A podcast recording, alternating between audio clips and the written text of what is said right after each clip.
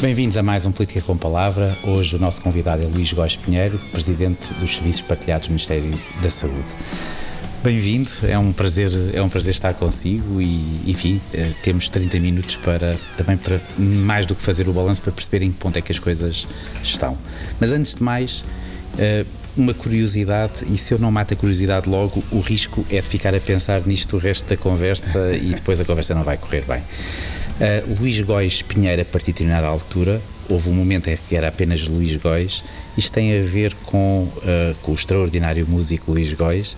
E a segunda questão, uh, é a, primeira, a pergunta que provavelmente mais lhe fizeram, mais ainda de qualquer pergunta sobre o SNS 24, é qual é o seu parentesco com Luís Góis?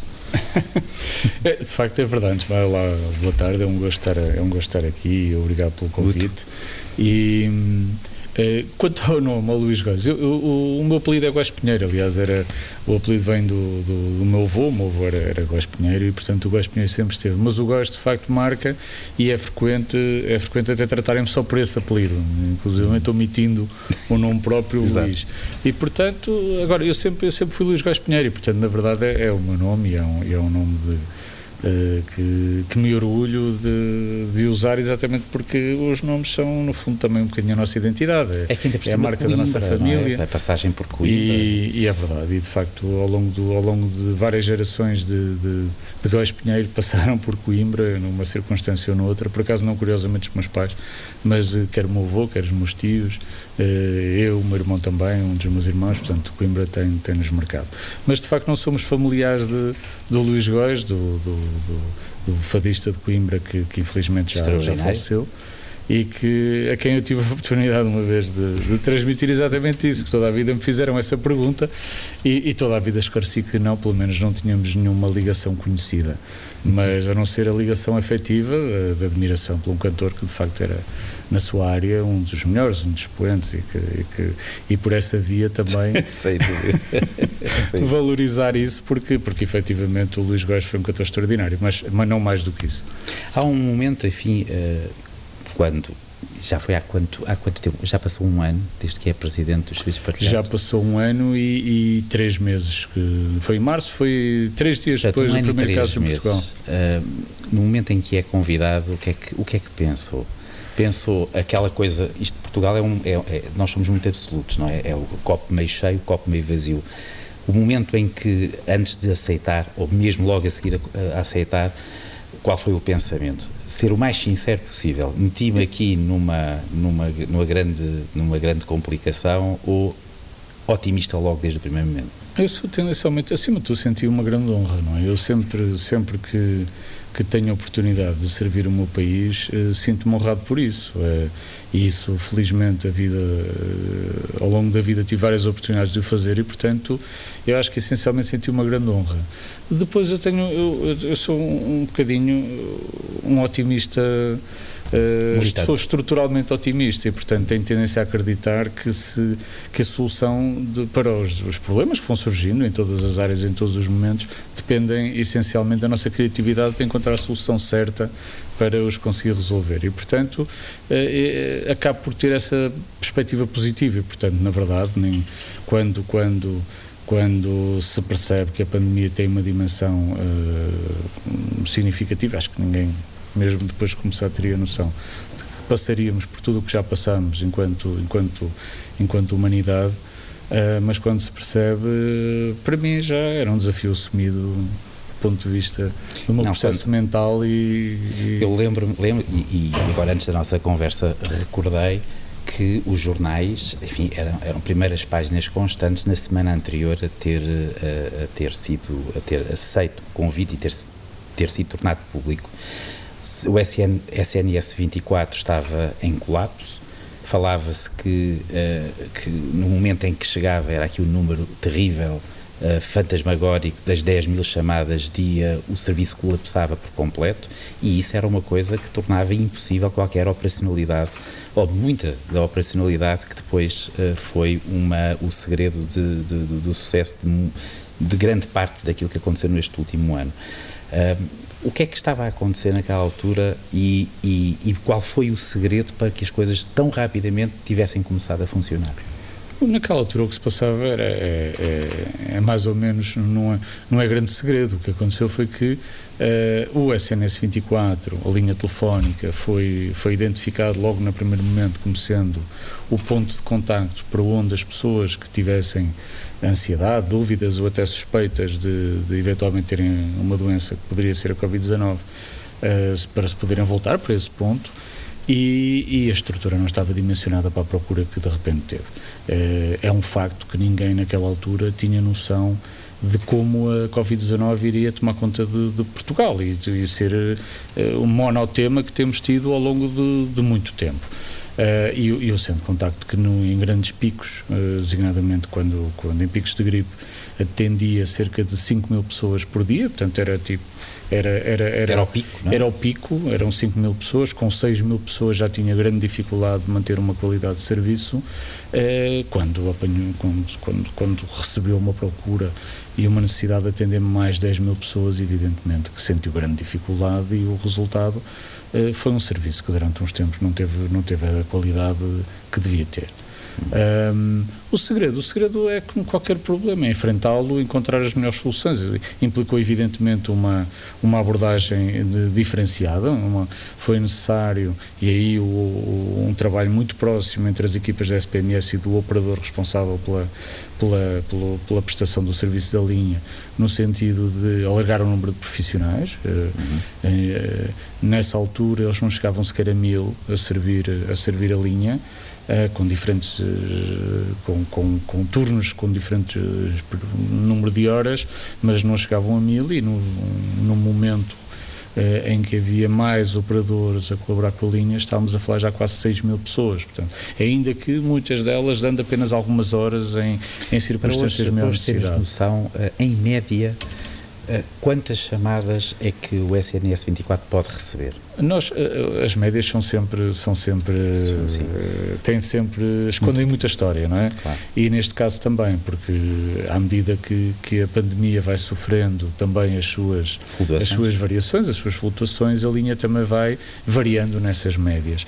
Neste momento nós estamos a atender cerca, eh, entre 20 a 25 mil chamadas por dia, no momento atual. Portanto, o dobro o, o dobro do pico, mínimo. mas, mas a, a, linha em janeiro deste ano, na altura do, do, do período mais crítico, provavelmente da pandemia, uh, atendeu num dia quase 55 mil chamadas. Portanto, uh, uhum. a diferença. Acho que penso que a principal diferença, houve também, evidentemente, uma reformulação tecnológica, com soluções mais robotizadas de apoio uh, ao atendimento, designadamente nas zona, nos momentos de maior, de maior pressão em, uhum. que, em que ter soluções que, que ajudem a, a triar, pré-triar as chamadas ajuda muito a gerir melhor os recursos disponíveis.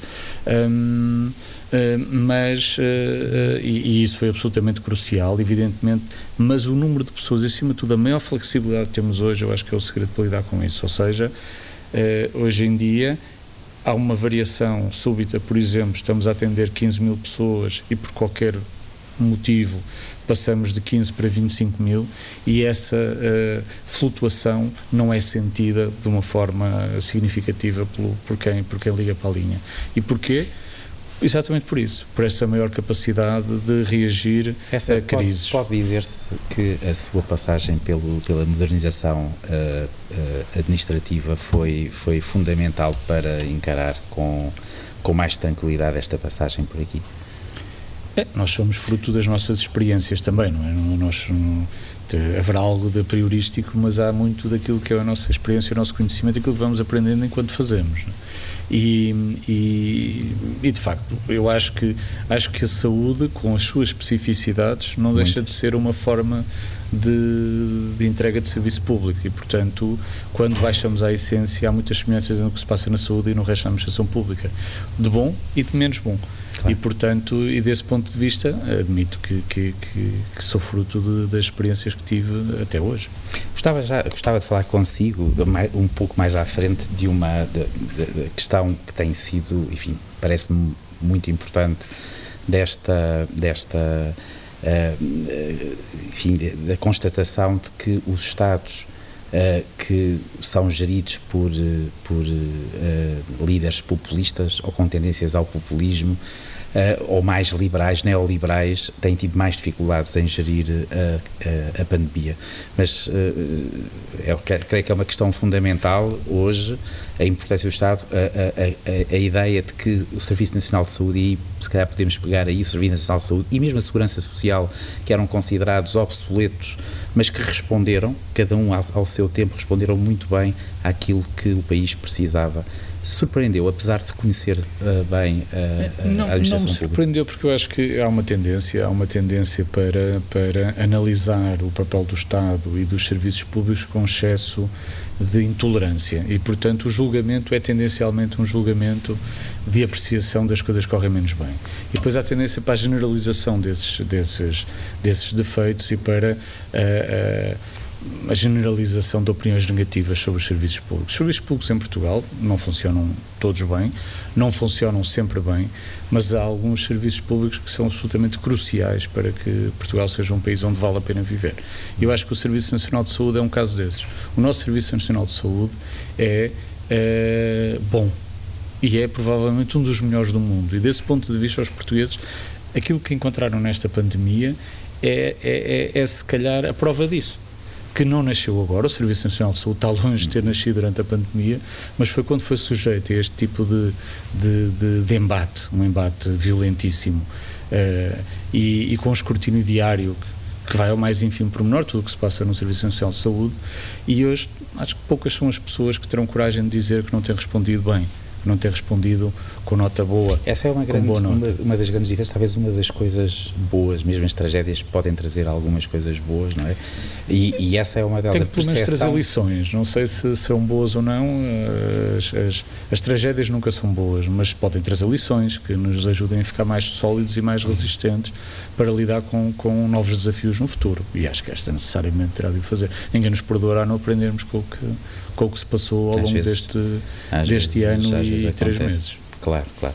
Vamos falar da vacinação. Quando é que nós vamos estar livres desta desta desta tragédia eh, que se abateu sobre sobre o mundo? Quando é que em Portugal nós, enfim, uma, uma Esse conceito de, estar dias... livre uh, é, é, é, difícil responder, porque, porque na verdade o que temos, uma das, das, das maiores dificuldades que temos sentido ao longo desta pandemia é o facto de a ciência vai evoluindo à medida que se vai agindo em resposta à pandemia. Portanto, uh, uh, o que se sabe hoje é completamente é muito diferente daquilo que se sabia há seis meses atrás, é diferente do que se sabia há um ano atrás e seguramente será diferente do que se vai saber daqui a um ano. E desse ponto de vista, esta necessidade de, de, de ir gerindo e tomando decisões em função do, do, do, conhecimento que se tem em cada momento Muitas dificulta uma resposta a uma pergunta como essa: quando terá, estará tudo terminado? Eh, eu penso que, acima de tudo, não, não sei se é terminar isto que, que. Não sei se haverá um dia em que, em que possamos dizer acabou. Haverá seguramente um dia em que possamos dizer temos uma vida que, que é normal, num contexto que poderá ser ou não com este vírus ou com outros com características semelhantes. Na verdade, aquilo que temos visto é que as várias estirpes vão nos criando desafios novos. Uh, a vacinação até agora tem sido claramente a solução mais eficaz de todas as que ao longo da pandemia foram surgindo. Esta funciona e, portanto, acho que é claramente um bom, uma boa notícia para a humanidade. Essa é uma boa notícia para a humanidade. O que, o que, o que, como estaremos daqui a, a seis meses, eu acho que daqui a seis meses uh, estaremos uh, a lidar com uma realidade pandémica muito diferente daquela que tivemos até aqui, mas uh, estaremos num mundo também ele diferente daquele que tínhamos antes do início da pandemia. E, portanto, teremos todos que lidar com essa novidade, com a novidade de lidarmos com um mundo que será novo, numa realidade diferente e, portanto, a pandemia poderá ter esse tipo de consequências. Apesar assim. de ser otimista, lembra-se com certeza daquelas frases publicitárias que, se, que surgiram por, por todo lado: vamos todos ficar bem. Bem, enfim, estas coisas nunca são lineares. É? Como, como num Mas foi, foi importante, foi muito importante uh, esse otimismo, no sentido de, nos momentos mais difíceis e, acima de tudo, mais do que a dificuldade desses momentos, era a incerteza que envolviam esses momentos.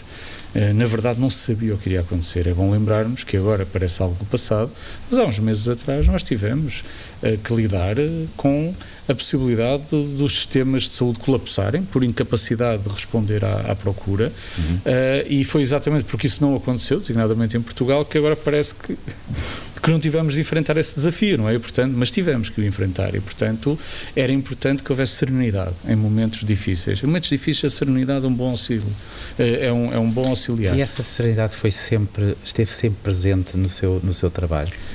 Não, é, não é, de, não é de, de, quem exerce as funções que eu exerço e dos colaboradores que eu tenho a felicidade de, ser, de ter, que são extraordinários, que se espera que haja tranquilidade, espera-se que haja ação e capacidade de entrega. A tranquilidade espera-se de, de, de, de, um povo que um povo sereno seguramente ultrapassará com mais facilidade do que, do que do, em momentos desta natureza. E acho que Portugal e os portugueses deram uma prova absolutamente extraordinária ao longo desta pandemia daquilo que que é também a natureza do, do, dos portugueses. É de que, de facto, quando, quando, quando o desafio é grande, Portugal está lá. O vice-almirante Mel Gouveia dizia numa entrevista recente, agora há uns dias, que uh, provavelmente uh, em meados de setembro, portanto é um pouco ainda mais otimista, uh, em meados de setembro talvez possamos estar um pouco mais tranquilos, enfim, se, se, se, tudo correr como, como, como está definido. Eu acho que, acima de tudo, o que o Sr. Almirante Gouveia Melo uh, pretende e, e, compreende é que o processo de vacinação, que é, que é o que, que o plano de vacinação, que é o que o ocupa, corra da melhor maneira possível, ou seja, que as vacinas cheguem a Portugal e sejam dadas às pessoas.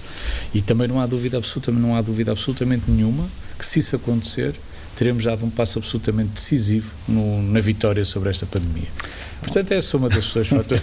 há uma coisa que eu pensei uh, quando, quando uh, há uns minutos, antes, antes de, de, começarmos, que pensei que é um pouco uma injustiça se eu estivesse no seu lugar, uh, é, é, que é aquela injustiça com aspas, não é? Com, com, com todas as aspas do mundo. Mas um bocadinho, quer dizer, quando eh, falamos, o país reconhece uh, o vice-almirante, e ainda bem, e merecidamente, acho que a, a, entrada dele eh, neste processo foi, foi muito importante, mas reconhece menos o seu papel, que também foi igualmente uh, importante, e, e repare, e há algumas parecenças entre um caso e outro.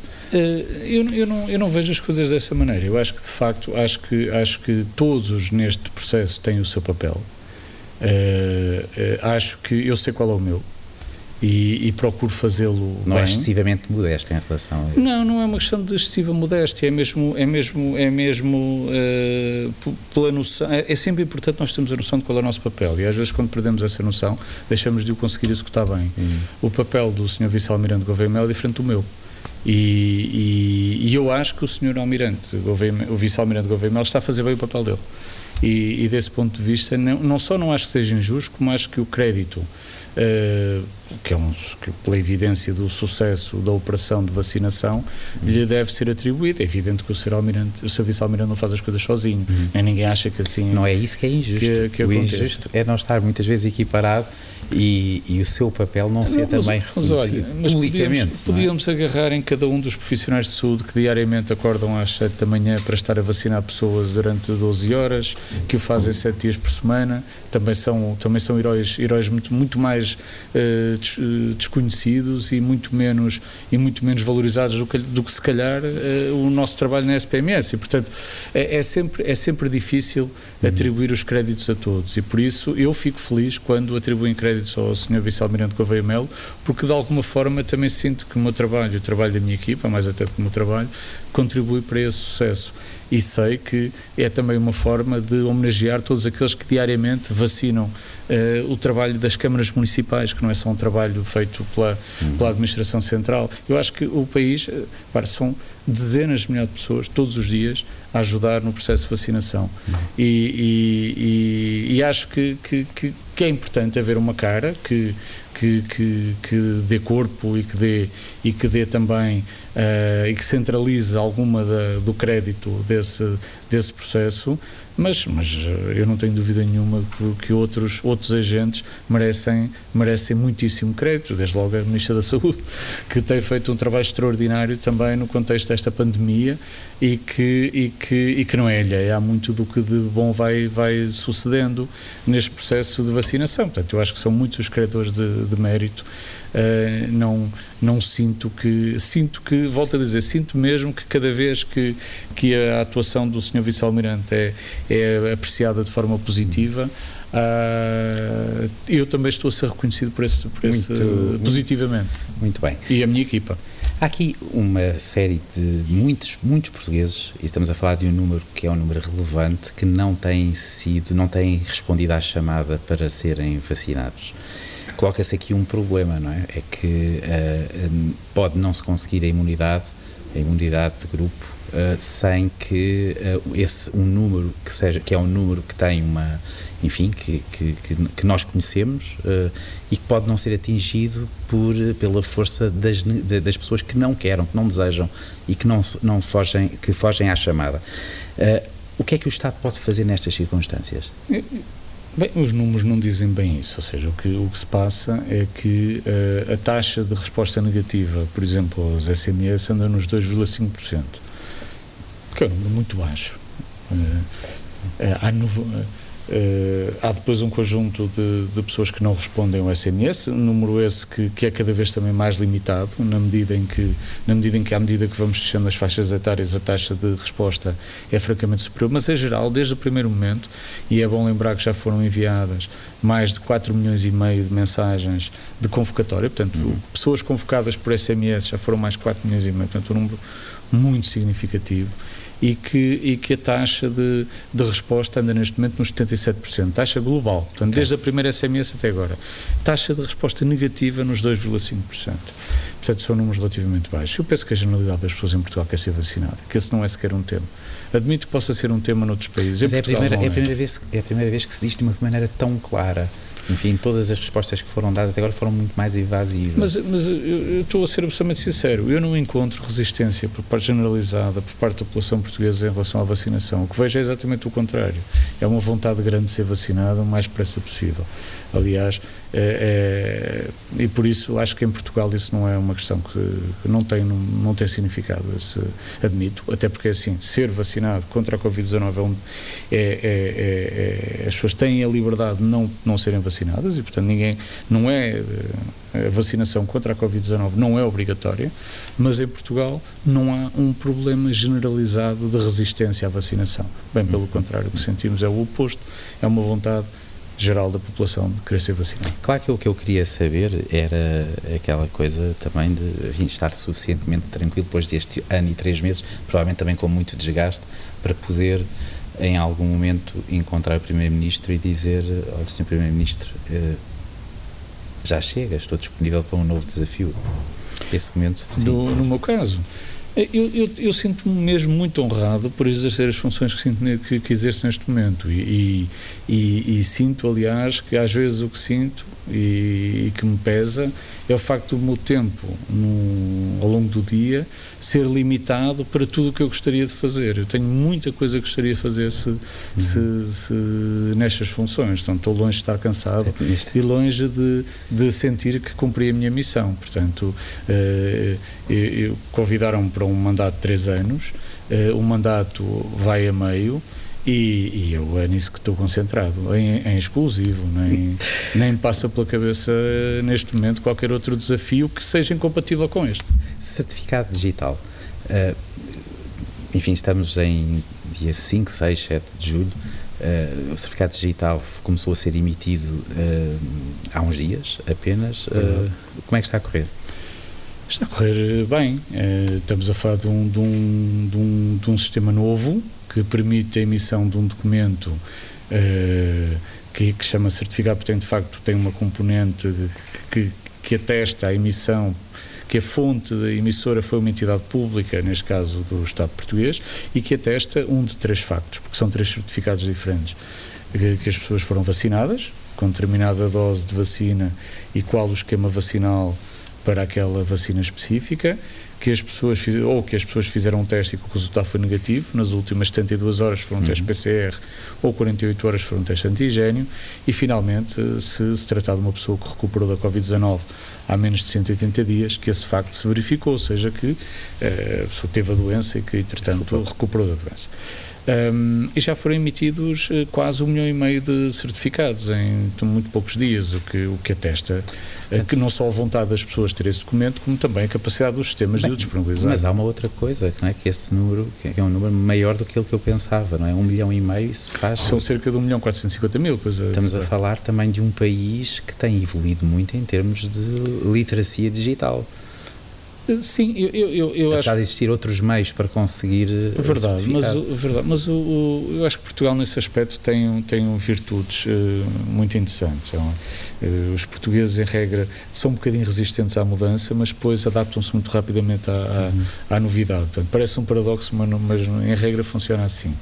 E, e no caso do certificado também me surpreendeu a, a procura, até porque ainda estão, ainda estamos a desenvolver enquanto, enquanto país, eh, oportunidades de utilização desses certificados de forma generalizada. Eh, mas de facto houve uma procura aos certificados que, que também é recompensadora para quem, para quem disponibiliza esse tipo de serviços, uhum. sentir que eles são úteis para as pessoas, que as pessoas reconhecem a utilidade e que os procuram. E sim, e demonstra também que cada vez mais eh, a literacia digital vai se, vai -se espalhando Uh, e que os instrumentos que foram que estavam lá alguns e outros que foram sendo criados para acompanhar aqueles que, que não podem ficar para trás, que são os que estão menos à vontade com essas ferramentas, uh, também têm funcionado, como por exemplo uh, o apelo para as juntas freguesia apoiarem os cidadãos, a, a utilização de espaços cidadão com, esse, com esse propósito, os, balcão, os SNS 24 balcão que, foram, que estão a ser criados também nas juntas de freguesia e que ajudam a, a levar junto as pessoas serviços do, do SNS. Portanto, tudo, todos esses instrumentos de, de proximidade e que ajudam a encurtar essa distância entre as pessoas e a tecnologia também têm vindo a ser usados e a funcionar.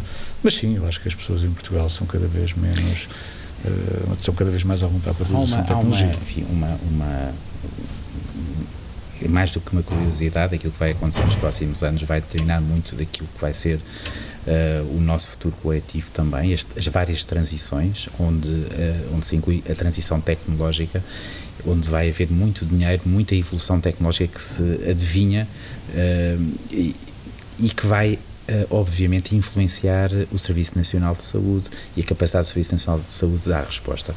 Aqui a, minha pergunta tem a ver, vai ser necessário também uh, ter um, um, uma, uma de, tornar importante a requalificação das pessoas. Há muita gente que pode perder o emprego nesta transição tecnológica ou de todo. Uh, eu não vejo, eu não vejo, eu, eu acho que a tecnologia é um, um promotor de, de qualidade de vida e não propriamente um, um, um, um um instrumento de, de, de, para tornar as desigualdades mais profundas e mais acentuadas. E acho que desse ponto, agora, evidentemente que todas as mudanças implicam sempre adaptação e, portanto, é absolutamente crucial que, independentemente do que se faça, se tenha o cuidado de não deixar ninguém para trás. E não deixar ninguém para trás não passa apenas pela capacitação, passa até pela forma como se introduz, como se introduzem as ferramentas. Isso distingue um governo socialista? no tempo? Governo, eu acho que o governo socialista tem tempo. por matriz uh, tem por matriz uh, procurar garantir a igualdade e a igualdade de oportunidades e portanto passa exatamente por isso, por tentar nivelar, saber que todas as mudanças uh, criam sempre as suas exclusões e que é importante garantir que elas não acontecem ou que são minimizadas e, e, e, procurar nivelar por cima, ajudando aqueles que de alguma forma possam ser os, os eh, ou seriam os esquecidos do sistema se não houvesse essa preocupação. Eu tenho, estou plenamente convencido que, que, que, que há anos que, que antevemos um aproximar de uma transformação uh, digital que promete grande exclusão eh, mas acho mesmo que ela só trará exclusão, pelo menos naquilo que é visível, que é o futuro próximo, não sei o que vai acontecer daqui a 20 anos, nem daqui a 30, nem daqui a 50, mas acho que ninguém sabe e esta pandemia tornou alguns visionários um bocadinho, se calhar, mais, mais conservadores na facilidade claro. com que antecipam uma visão do futuro, um, mas no futuro imediato acho que não, acho que vem, vem em nosso auxílio, vem, vem ajudar os portugueses a, a, a terem melhores serviços, melhores serviços públicos, a estarem mais competitivos e, e, e vem ajudar os profissionais a realizarem menos tarefas repetitivas, a praticar menos atos desnecessários em que gastam o seu tempo, em vez de gastarem o seu tempo ou usarem o seu tempo para promover, para elevar os ganhos em saúde da população. Portanto, eu acho que vem em auxílio dos profissionais e não contra eles.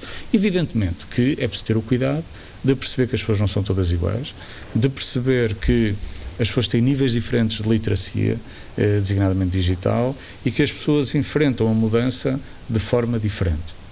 Eh, e que é obrigação de um Estado acautelar uhum. uh, e proteger os mais Mas, vulneráveis e os mais daquilo, fracos. E estamos na reta final da nossa conversa, naquilo que se conhece dos projetos uh, que vão ser apoiados pelo Plano de Recuperação e Resiliência, uh, gostaria de destacar um, dois, Bem, dentro do... E nesse 1, um, 2 que, que, que, vão mudar a face daquilo que é a organização, a forma como nós olhamos. Indiscutivelmente que dentro do, do, do plano de recuperação e resiliência, o projeto da transformação digital da saúde, é aquele pelo qual eu nutro uma simpatia maior, não é preciso. Motivos óbvios. Os motivos são evidentes. E dentro desse, acho que eu, o, o projeto de transformação digital da saúde tem quatro pilares, quatro pilares todos eles fundamentais. Aliás, é quase que uma cadeira que se lhe faltar uma das pernas cairá. E, portanto, um deles é o, é o pilar das infraestruturas, que são a base do, dos sistemas de informação da saúde. Dois, outros dois, um são os sistemas de informação mais vocacionados para os profissionais e o outro os sistemas de informação mais vocacionados para servir o cidadão. E, finalmente, o pilar dos dados. Qualquer um deles é absolutamente crucial. A infraestrutura ao ponto de partida, os dados eventualmente serão o futuro aquilo que permitirá uh, dar saltos para qualitativos no, na prestação de cuidados. Quanto aos outros, quanto aos sistemas de informação para os profissionais e para o cidadão, diria que no caso dos profissionais será muito importante ter dois, que dois vetores acompanhem esta transformação. Maior mobilidade dos profissionais, esta pandemia mostrou claramente que a ideia de que o nosso posto de trabalho é algo fixo. Uh, Hoje já ninguém pensa assim, que a mobilidade é crucial. Uh, e ser capaz de prestar o, o, nosso serviço da melhor forma possível onde quer que estejamos é crucial para, para, para até para até para outros vetores que devem condicionar a nossa vida e que até agora muitas vezes eram, eram, eram, eram invocados, mas depois pouco concretizados, como a conciliação entre a vida familiar e a exato, vida pessoal, exato. e a vida pessoal e a vida laboral, portanto, etc. Portanto, essa mobilidade eu acho que, que é absolutamente crucial. Esse é um depois, dos traços que provavelmente não se vai voltar atrás depois de, de, deste ano e meio. Não, até por causa do outro vetor, também no que respeita aos profissionais tem a ver com a telesaúde, ou seja, na verdade a tecnologia veio para ficar. A, a, a, familiaridade com que se lida com certas ferramentas uh, é completamente diferente daquela que tínhamos antes da pandemia, portanto, ter hoje uma teleconsulta é algo absolutamente natural para as pessoas, se calhar não era assim há um, há um, há um ano e meio atrás, e uh, as ferramentas de videoconferência, que no fundo são a base de uma ferramenta de teleconsulta, existiam há décadas, não é por uh, e já há vários anos que todos nós tínhamos no nosso telemóvel a possibilidade de ter uma, é fazer uma videoconferência uhum. e, e, no entanto havia não uma a maioria de nós não, não usamos. Portanto, e portanto eu acho que esses dois vetores nos profissionais é fundamental para o cidadão é facilitar o acesso, quer dizer, é reduzir os canais. Há muitos canais e muitas vezes as pessoas sentem-se perdidas. Isso vale para a saúde, vale quase para a administração pública no seu todo. Uh, em torno dos canais digitais, isso é uma coisa absolutamente evidente, que é muitas vezes o serviço existe, mas o cidadão não encontra. Ah. E não encontra porque, porque a porta não é evidente, não, não, não, não é simples. E, e, desse ponto de vista, eu acho que reduzir canais, criar uma experiência envolvente para o cidadão, em que ele tenha menos que se preocupar com uh, a forma como chega ao serviço e preocupar-se mais com a sua saúde, que no fundo é isso que interessa, um, e muito, muito mais telesaúde.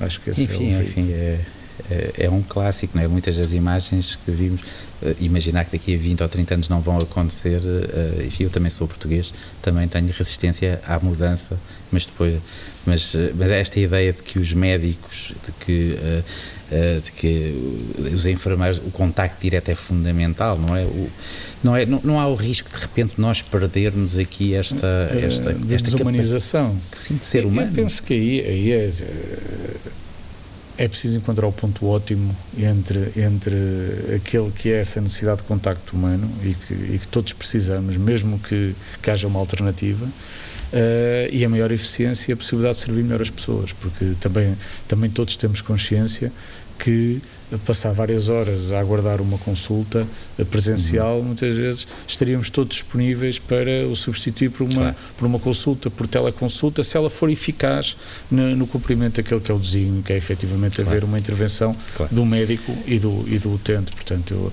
tem que haver um equilíbrio. Doutor Luís Góes Pinheiro, duas questões para, para acabar, uh, rápidas.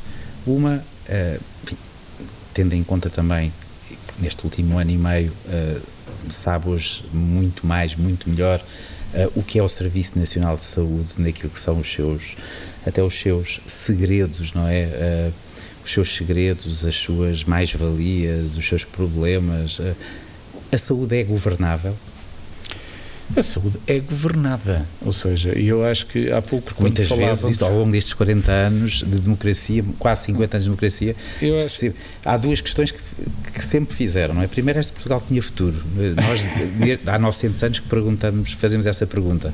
E, seg... e, e essa pergunta tem a resposta em si mesmo. Exato, é? exato, exato. E a segunda é, agora nos últimos 50 anos, é será que o Serviço Nacional de Saúde é sustentável? Eu acho que o Sistema Nacional de Saúde é uma prova de extraordinária durante esta pandemia e continua a dar. Os profissionais são de elevadíssima qualidade, as infraestruturas são muito melhores do que, do que se, muitas vezes se, se caracterizam e, e, a capacidade de organização e de entrega acho que tem superado todas as expectativas. Isso fez-se na forma como se lidou com a pandemia, na forma como decorre o processo de vacinação.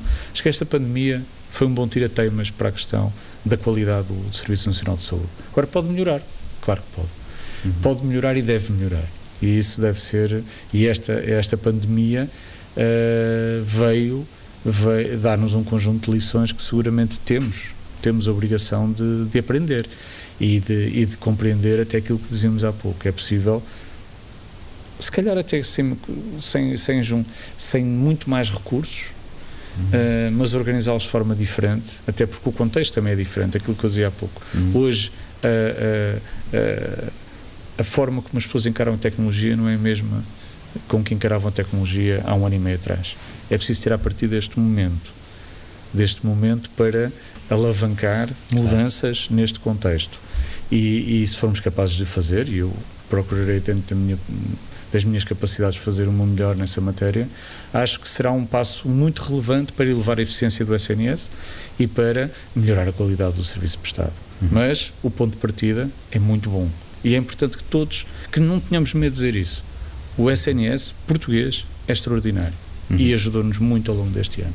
O que é que, eh, enfim, falámos há pouco da, da, da constatação, não é, de determinados países com regimes uh, em que o Estado não tem tanto, tanta tanta expressão, assim, portanto, regimes mais, mais populistas nos Estados Unidos, no Brasil, uh, mas mesmo na Europa. Uh, não tem corrido bem. O combate à pandemia tem corrido mal.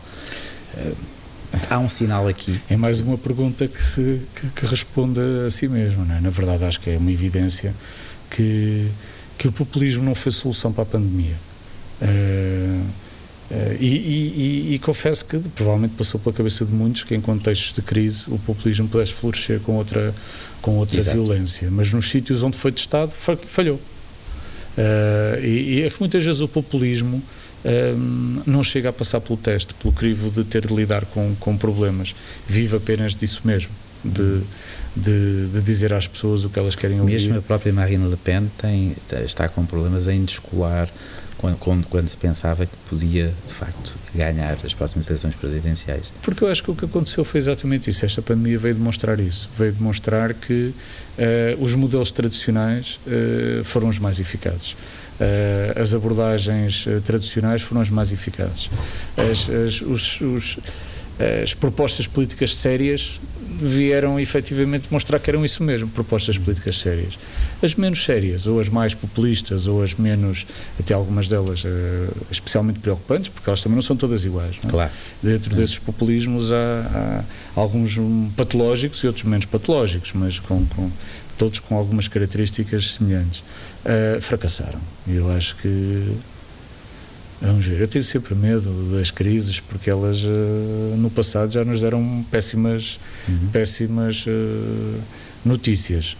E sabemos uh, que a realidade tem sempre mais imaginação do que qualquer ficção. E, e também que as coisas mudam muitas vezes a uma velocidade que são quando, quando, muito surpreendente. Mas penso que esta pandemia demonstrou que estes projetos políticos que, que assentavam numa numa desvalorização do papel do Estado e, e numa é, e, e, nem na busca de soluções aparentemente atraentes mas que na prática não se não se não eram responsáveis falhou e isso Bem, foi, foi, foi, foi, foi um prazer uh, tê-lo aqui. Mesmo para acabar, também, uh, aqui ocorreu-me. Uh, há um dia mais difícil do que qualquer outro neste ano e três meses? Um dia que imediatamente lhe vem à cabeça? Ah, houve vários. houve vários dias que, que, que foram, um em que foram muito difíceis. Que, em si que o mundo houve, estava houve a desmoronar. Houve, um dia, houve um dia no mês de janeiro quando atingimos uh, um, um número de casos em Portugal e um número de, de, de, chamadas para o SNS 24 e um, número, um momento em que se sentiu que, que, que a pressão sobre o sistema era mesmo muito, muito alta em que, em que me senti mais apreensivo do que, que do que nos outros dias. Uh, porque, porque, porque de facto o mês de janeiro foi um mês difícil. Hum. Muito obrigado. Foi um gosto. Também.